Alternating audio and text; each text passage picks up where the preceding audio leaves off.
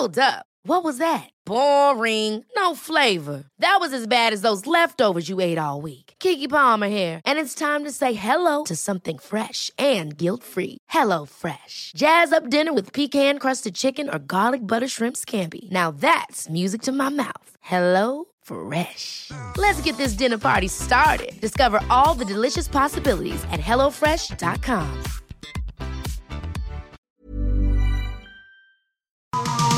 Bienvenue dans les coulisses d'une scène mythique. Toute une scène sur Rock'n'Folk Radio. 1976, le monde se rendait compte que la crête, eh bah, c'est pas pour tout le monde, qu'il y a un peu mieux qu'un cinéma porno pour un premier rendez-vous, et que parfois un hitch, c'est peut-être plus sûr. Yeah, people do anything in front of a taxi driver. I mean anything. People too cheap to, to rent a hotel room. Driver, hurry up, will you? People want to embarrass you. It's like you're not even there. It's like, you know, like a taxi driver doesn't even exist. This city here is like an open sewer, you know? It's full of filth and scum. I think I know what you mean, Travis. But it's not gonna be easy.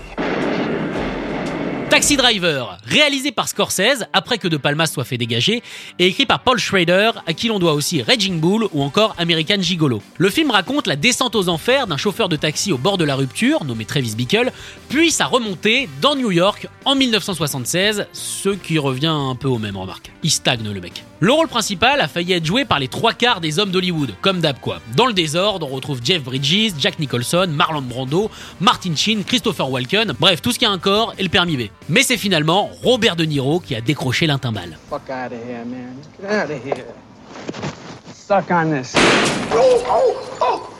Un rôle pour lequel il avait signé avant de gagner son Oscar du meilleur second rôle pour Le Parrain 2, ce qui a fait un petit peu flipper la production qui pensait que Robert allait du coup demander un plus gros cachet. Mais Robert, c'est un homme de principe. Bon, j'arrête l'accent, je suis aussi mauvais que Joe Tribbiani. Bref, euh, il a même pas tenté de renégocier, il a gardé le même cachet. Et en plus de la non-revalorisation de son cachet, il a prouvé qu'il tenait beaucoup à ce rôle. Il s'est investi corps et âme puisqu'il a vraiment pris une licence de taxi et a conduit un Yellow Cab pendant deux mois à raison de 15 heures par jour pour bien comprendre la difficulté de ce métier et tous les tarés qu'on peut rencontrer. I'm gonna kill her. I'm gonna kill her with a 44 Magnum pistol. I have a 44 Magnum pistol. I'm gonna kill her with that gun. Did you ever see? Did you ever see what a 44 Magnum pistol would do to a woman's face? I mean, it would fucking destroy it. Just blow her right apart. That's what it can do to her face. Now, did you ever see what it can do to a woman's pussy? And that you should see. Il n'est pas seul dans le film évidemment, il partage l'affiche avec Jodie Foster qui a seulement 12 ans, joue Iris, une prostituée que Travis veut absolument aider. D'ailleurs, je vous rassure tout de suite, pour les scènes de sexe, ce n'est évidemment pas le corps de la petite Jodie qu'on voit. Bah non, c'est un film, pas la vie de Paulance... euh, Non mais j'arrête cette vanne là, non mais je veux pas de problème. Bref, sa doublure corps n'est d'autre que sa grande sœur, âgée elle de 19 ans, ce qui est légal, et c'est peut-être ce qu'il aurait dû faire, euh, des doublures. Non mais pas con. Why do you want me to go back to my parents? I mean, they hate me. Why do you think I split in the first place? There ain't nothing there. Yeah, but you can't live like this. It's a hell. Girls should live at home. Didn't you ever hear of women's lib? What do you mean women's lib? You sure a young girl. You should be at home now. You should be dressed up. You should be going out with boys. You should be going to school. You know, that kind of stuff. God, are you square? Mais évidemment, la scène marquante, celle que tout le monde veut voir en regardant ce film, c'est celle-ci. You talking to me? You talking to me?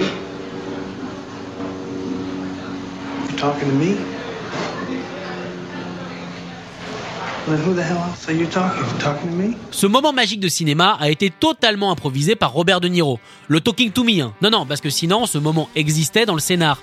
Il y avait juste marqué Travis se regarde dans le miroir. Scorsese tenait particulièrement à cette scène puisqu'il essayait de reproduire euh, une autre scène qu'il avait vue il y a longtemps dans Reflet dans un œil, sorti en 1967 avec Marlon Brando.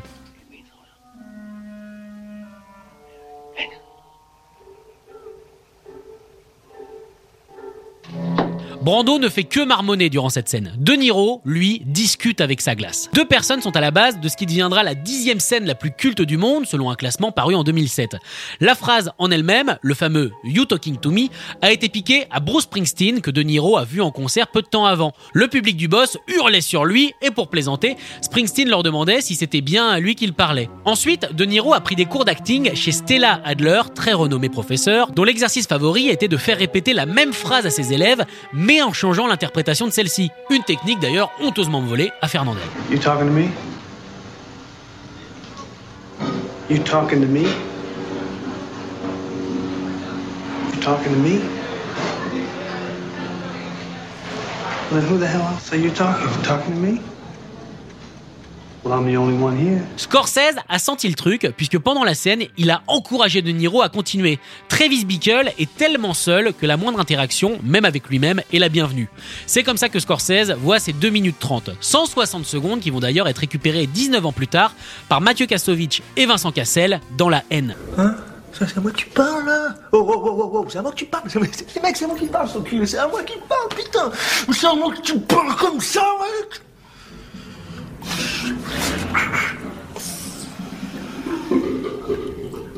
Et pour une fois, eh ben, c'est nous qui volons tout aux Américains. Ça change. Quoi? La démocratie, l'arrogance et les cravates trop longues, c'est français, je suis désolé. Cette tirade est tellement mythique qu'elle colle à la peau de De Niro pour devenir quasiment sa phrase officielle. La première qu'on utilise en tout cas quand on veut l'imiter.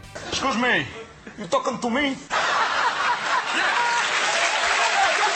Bon après on va pas le plaindre, il y a pire. Euh, imaginez tiens, le mec de la pub, c'est qui le patron? L'enfer pour ce gars.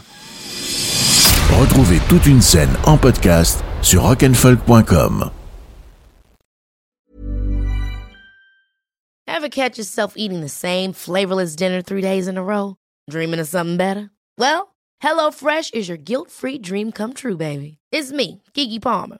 Let's wake up those taste buds with hot, juicy pecan-crusted chicken or garlic butter shrimp scampi. Mm. Hello Fresh. Stop dreaming of all the delicious possibilities and dig in at HelloFresh.com. Let's get this dinner party started.